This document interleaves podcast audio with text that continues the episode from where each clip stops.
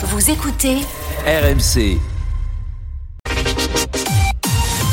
Et c'est l'heure pour vous de ne rien manquer de l'actualité. Tout ce qu'il faut savoir, toute l'actu en 5 minutes avec vous, Anaïs Castagna. Bonjour. Bonjour Peggy, bonjour Mathieu, bonjour à tous. La visite mouvementée d'Emmanuel Macron sur le salon de l'agriculture et la déception des organisateurs du salon ce matin sur RMC.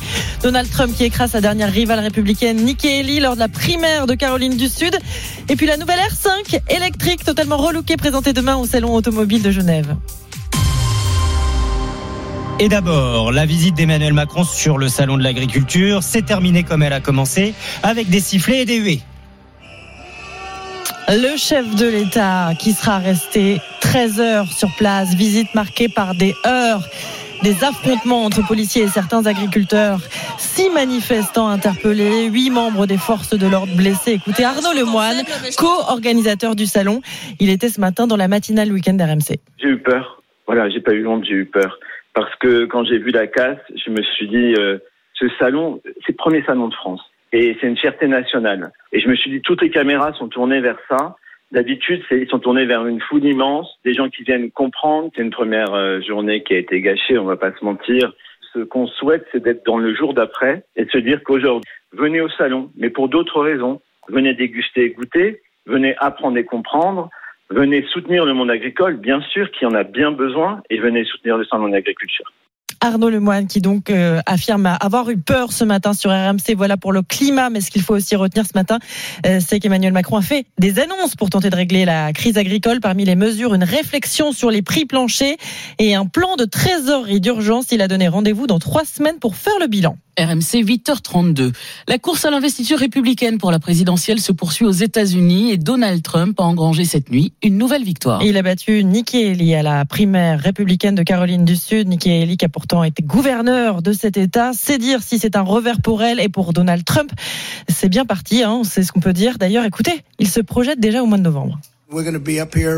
On sera là le 5 novembre pour fêter la victoire. Et on regardera Joe Biden droit dans les yeux. Il a détruit notre pays. Et on lui dira, tu t'en vas Joe, tu es viré, va-t'en, tu es viré.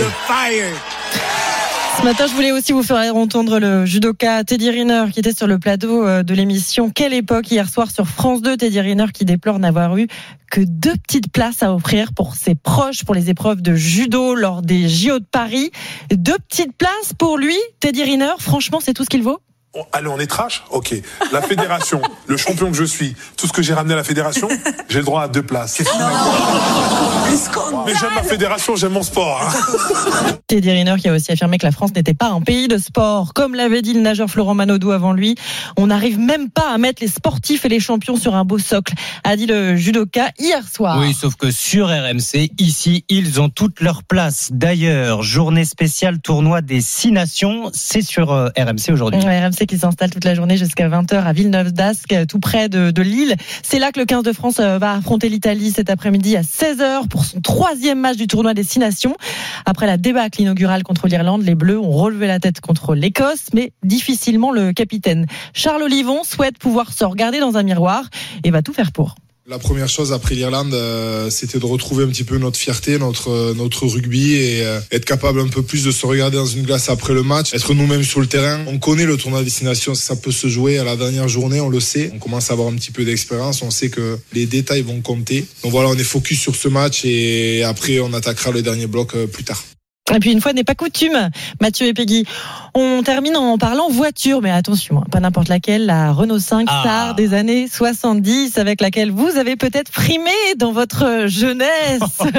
eh bien, elle est de retour, version électrique totalement relookée. Elle sera présentée demain au Salon Automobile de Genève, événement que suivra sans doute Mathieu, 41 ans, fan de Renault 5. Non, pas vous Mathieu, l'autre, Ah bon un autre. Un Mathieu qui a des dizaines de Renault 5, écoutez Non, c'est bien. Depuis que j'ai commencé ma collection, j'ai à peu près accumulé une cinquantaine de Renault 5. Il doit en rester 30 sur euh, roue. Et les autres sont conservés euh, en pièces détachées pour euh, pouvoir entretenir la collection le plus longtemps possible. Je ne peux pas envisager de les revendre ou de m'en séparer. Et aujourd'hui, euh, la plupart du temps, à part quand il fait mauvais, je roule en Renault 5. Moi, je ne pars en vacances que en Renault 5. On a été au ski en Renault 5, c'est même pas discutable. Fan de Excellent. En Renault 5, on a Ouais. bien compris. C'est clair. Moi, si j'ai bien compris, vous êtes plutôt euh, 205 GTI Euh, GTI, je vous remercie. Parce que quoi, GTI, c'est les kékés, Non, j'ai pas dit ça. Je- Non, mais c'est vrai que j'ai des très bons souvenirs de 205 de ma grand-mère, moi. Ah oui. Bah, on est tous attachés comme ça. Mais euh, vous parliez de frimer au volant d'une Renault 5. Écoutez Thierry qui nous écrit ce matin sur l'appli RMC. J'ai 60 ans. 11 septembre 82, 18 ans. 14 septembre 82, permis. 15 septembre 82, ma première voiture, une R5, une TL grise métal trois portes. Mon premier trajet, aller voir ma copine, ça l'a changé du porte-bagages de la mobilette. J'allais en bagnole au lycée pour ma deuxième terminale, un aspirateur à nana.